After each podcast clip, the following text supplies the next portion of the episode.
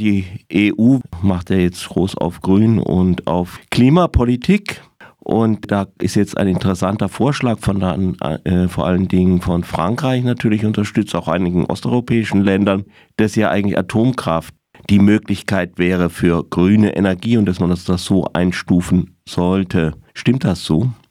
Ja, also das ist ein geleaktes Papier, das, äh, das mir vorliegt oder das auch mittlerweile breit veröffentlicht wurde. Da drin macht so eine Pressure Group, die vor allen Dingen ähm, aus osteuropäischen Ländern besteht, aber auch aus, ähm, dabei sind natürlich Frankreich, also das Atomland schlechthin, äh, und dabei ist auch Finnland, wo ja auch schon seit fast 20 Jahren an einem, äh, an der sogenannten Renaissance der äh, Atompolitik gebastelt wird. Allerdings ähm, wissen wir ja auch, dass sowohl in Finnland als auch in Frankreich diese Geschichte ähm, reichlich äh, erfolglos bisher bisher vorangetrieben wird. Also diese äh, dritte Generation der ähm, Reaktoren, also dieser sogenannte European Pressurized ähm, Reactor, ähm, der sollte ja schon also in, in, in Finnland seit äh, mehr als zehn Jahren Strom liefern, ähm, in Frankreich jetzt auch schon seit neun Jahren, aber da wird immer noch dran rumgebastelt an diesen Dingern und bisher ist keiner von denen auch nur ansatzweise ähm, ans Netz zu kriegen. Und in Frankreich ist es sogar so, dass in Flammernwil, äh, der soll mit aller, mit aller Gewalt ans Netz gebracht werden. Äh, allerdings ähm, ist der, äh, es ist allen klar, sogar die Atomaufsicht ähm, sagt, dass nach ein paar Jahren Betrieb man den Reaktordeckel mal überprüfen muss, weil man weiß, dass diese Areva-Schmiede in Le, Creusot äh, früher ziemlich äh, Schindluder getrieben hat. Da wurden also Schmiedeteile gefertigt äh, und dann wurden die Sicherheitszertifikate gefälscht. Ähm, so ein Deckel ist da auch in ähm, in Flammernwil verbaut, deswegen weiß auch die Atomaufsicht, dass der überprüft werden muss. Wie man das machen will, weiß man noch nicht. Ähm, eigentlich ist auch der Boden betroffen, aber da der Boden völlig illusorisch ist, da nochmal ranzukommen, ähm, äh, macht man das nicht. Auf dieser Basis, ähm, dass jetzt ähm, eigentlich äh, in Atompolitik, also seit, ähm, naja, seit 18 Jahren, 17 Jahren in Frankreich eigentlich nichts läuft, das zwar probiert wird, äh, wird jetzt eben diese unter dieser Geschichte ähm, Klimawandel ähm, wird jetzt versucht, äh, diese Atompolitik äh, neu voranzutreiben. Und es ist natürlich klar, ähm, bei dieser ganzen Geschichte, ähm, es geht da um diese Taxonomie. Äh, das heißt, wenn man äh, Atomkraft als nachhaltig oder grüne Energie eingestuft bekommt, dann kommt man auch an die Fördermittel in der EU ran. Und äh, darum geht es natürlich Frankreich, weil ähm, diese ähm, Reaktorbauten, also sowohl in Finnland und in äh, Frankreich, also die ja von der EDF, also ähm, von der französischen, vom französischen Staatsbetrieb quasi vorangetrieben worden, äh, da explodieren äh, ja die Kosten seit vielen Jahren. Also eigentlich wurden diese Dinge, das wurde uns damals ja versprochen, als die billige, sichere Lösung, diese EPRs, die sollten äh, Fixpreis äh, drei Milliarden kosten. Mhm. Finnland hat die auch für drei Milliarden gekauft. Jetzt kosten äh, sind die Baukosten ähm, in beiden Ländern äh, haben sie ungefähr versechsfacht. Äh, das heißt, da entstehen natürlich. Das ist ja schlimmer als beim Stuttgarter Bahnhof. Ja, das ist auch, äh, also das ist auch noch, da ist natürlich längst die, die Veranstaltung äh, ist noch nicht erreicht, sondern was da noch alles kommt, also auch mit der Überprüfung von Flammernwil, ähm, dafür in diese ganze Geschichte müsste man ja auch noch mit einrechnen, ähm, was das jetzt eigentlich schon gekostet hat, die letzten äh, neun Jahre in Flammernwil, äh, dass dieses Ding keinen Strom erzeugt hat. Ähm, deswegen hatte man ja bis vor kurzem noch ähm, in, bei euch um die Ecke in Fessenheim mhm. äh, die beiden Reaktor weiterlaufen lassen, äh, weil Frankreich ja ein absolutes Stromdefizit hat, vor allen Dingen, ähm, wenn es jetzt wieder mal kalt wird und alle Franzosen in schlecht äh, isolierten Häusern ihre Stromheizung einschalten. Und dann steht ja das Land regelmäßig vor einem Blackout, äh, wie zuletzt äh, am 8. Januar dieses Jahres.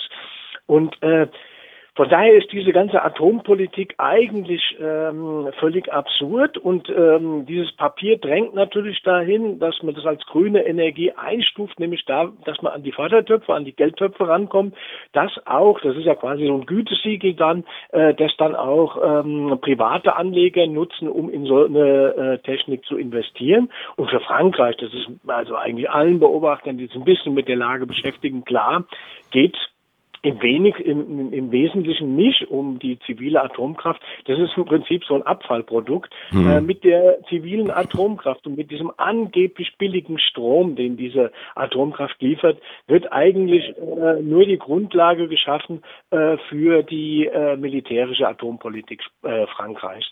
Und äh, letztendlich geht es im Wesentlichen darum. Und ähm, deswegen wird da diese Stromproduktion über ähm, Atomkraftwerke wird dann schön gerechnet gerechnet. Ähm, es hat ja ähm, gerade vorgestern hat der Macron ja angekündigt, der ist ja im Vorwahlkampf, mhm. äh, dass er neue Atomkraftwerke bauen will. Mhm. Ja, er hat ja da äh, gesagt, dass sie erst Mal seit Jahrzehnten wieder neue Atomkraftwerke bauen. Ähm, also dieser Mann hält uns wohl für total bekloppt, äh, dass wir nicht wüssten, dass die seit 15 Jahren äh, in, in Klammern will da rumbasteln. Ähm, es ist nur so, dass sie seit Jahrzehnten kein neues äh, Atomkraftwerk ans Netz gebracht haben. Das ist richtig. Aber das sagt er natürlich nicht, weil da müsste er natürlich sagen, dass das Ganze eigentlich ein ziemlich gescheitertes Projekt ist. Und äh, er will das natürlich bauen. Äh, in Frankreich läuft, ähm, weil man ja in Frankreich seit äh, Jahrzehnten dieses Märchen aufrechterhält, ähm, dass Atomstrom billig ist, das wird natürlich künstlich äh, gemacht. Ähm, sogar der Staatsrat, also so, mhm. so eine Art Verfassungsgericht wie bei uns, ähm, der hat schon geurteilt, dass die EDF, also der Staatsbetrieb, ähm, seinen Strom unter dem Gestellungspreis ähm, verkauft und hat angeordnet, dass das ähm, verändert werden muss, weil damit die Konkurrenten ähm, ähm, unlauterer Wettbewerb gegenüber den Konkurrenten gemacht wird. Ähm, wie gesagt, das wird all, alles an allen Ecken und Enden schön gerechnet und da steht natürlich immer, letztlich fragt man sich, warum machen die das, warum ähm, wollen die ähm, an dieser Atompolitik festhalten, weil Frankreich hat ja eigentlich genug Sonne und Wind und könnte da mhm. in der Ecke sehr viel tun. Viel mehr Fläche als Deutschland äh, auf Kopf der Bevölkerung spielt ja auch eine Rolle.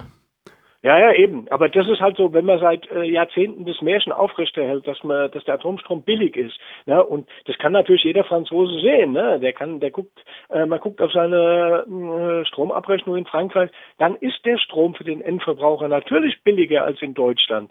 Ähm, aber nur deswegen, weil halt da alles rausgerechnet wird. Also Areva, diese, dieser Kraftwerksbauer, der ist über diese EPR-Geschichten pleite gegangen. Jetzt hat man diese Pleitefirma, hat man der EDF aufgedrückt. Der EDF ZDF ist wieder ein Staatsbetrieb. Das heißt, die, die Kosten dafür wurden dem Staat aufgelastet. Das kommt natürlich alles in dem Strompreis, dann ähm, drückt sich nicht aus. Da drückt sich nicht aus, dass äh, Frankreich kein ähm, Endlager hat. Die Endlagerkosten für das geplante Endlager sind mittlerweile auch schon verdreifacht auf ähm, äh, 41 Milliarden, aber das sind Zahlen, die sind schon wieder ziemlich alt. Ähm, dann kommen dazu, dass das Geld für den Rückbau dieser uralt äh, Meiler nicht da ist. Ähm, dann ist natürlich klar, also Macron hat in seiner Rede auch von der Energieunabhängigkeit gesprochen. Also wenn, welche Energieunabhängigkeit soll denn das sein, wenn man auf Uran setzt? Es ist ja nicht so, dass das Uran äh, in Frankreich irgendwo an irgendwelchen Bäumen wächst, sondern das muss man ähm, äh, meistens mit äh, militärisch gesichert ähm, aus irgendwelchen Ländern wie in Frankreich, also sehr stark aus dem Niger holen. Äh, natürlich ist da auch Mali ähm, im Blick und äh, wir wissen ja auch, dass die französische Armee in diesen Ländern da sehr stark engagiert ist und in Mali da äh, in, in, in der Kriegssituation ist. Ähm, da tut man so, als, als, als wäre man damit Energie, Energieabhängig. Na klar, das ist natürlich dieser äh, Atomkolonialismus, der damit mit drin steckt, dass man sich quasi diese Länder gefügig halten muss. Und es geht natürlich da besser als jetzt zum Beispiel ähm, oder einfacher als jetzt zum Beispiel sich mit, mit Putin um russisches Gas zu streiten, weil der halt ein anderes Kaliber ist mhm. und äh, anders äh, agieren kann.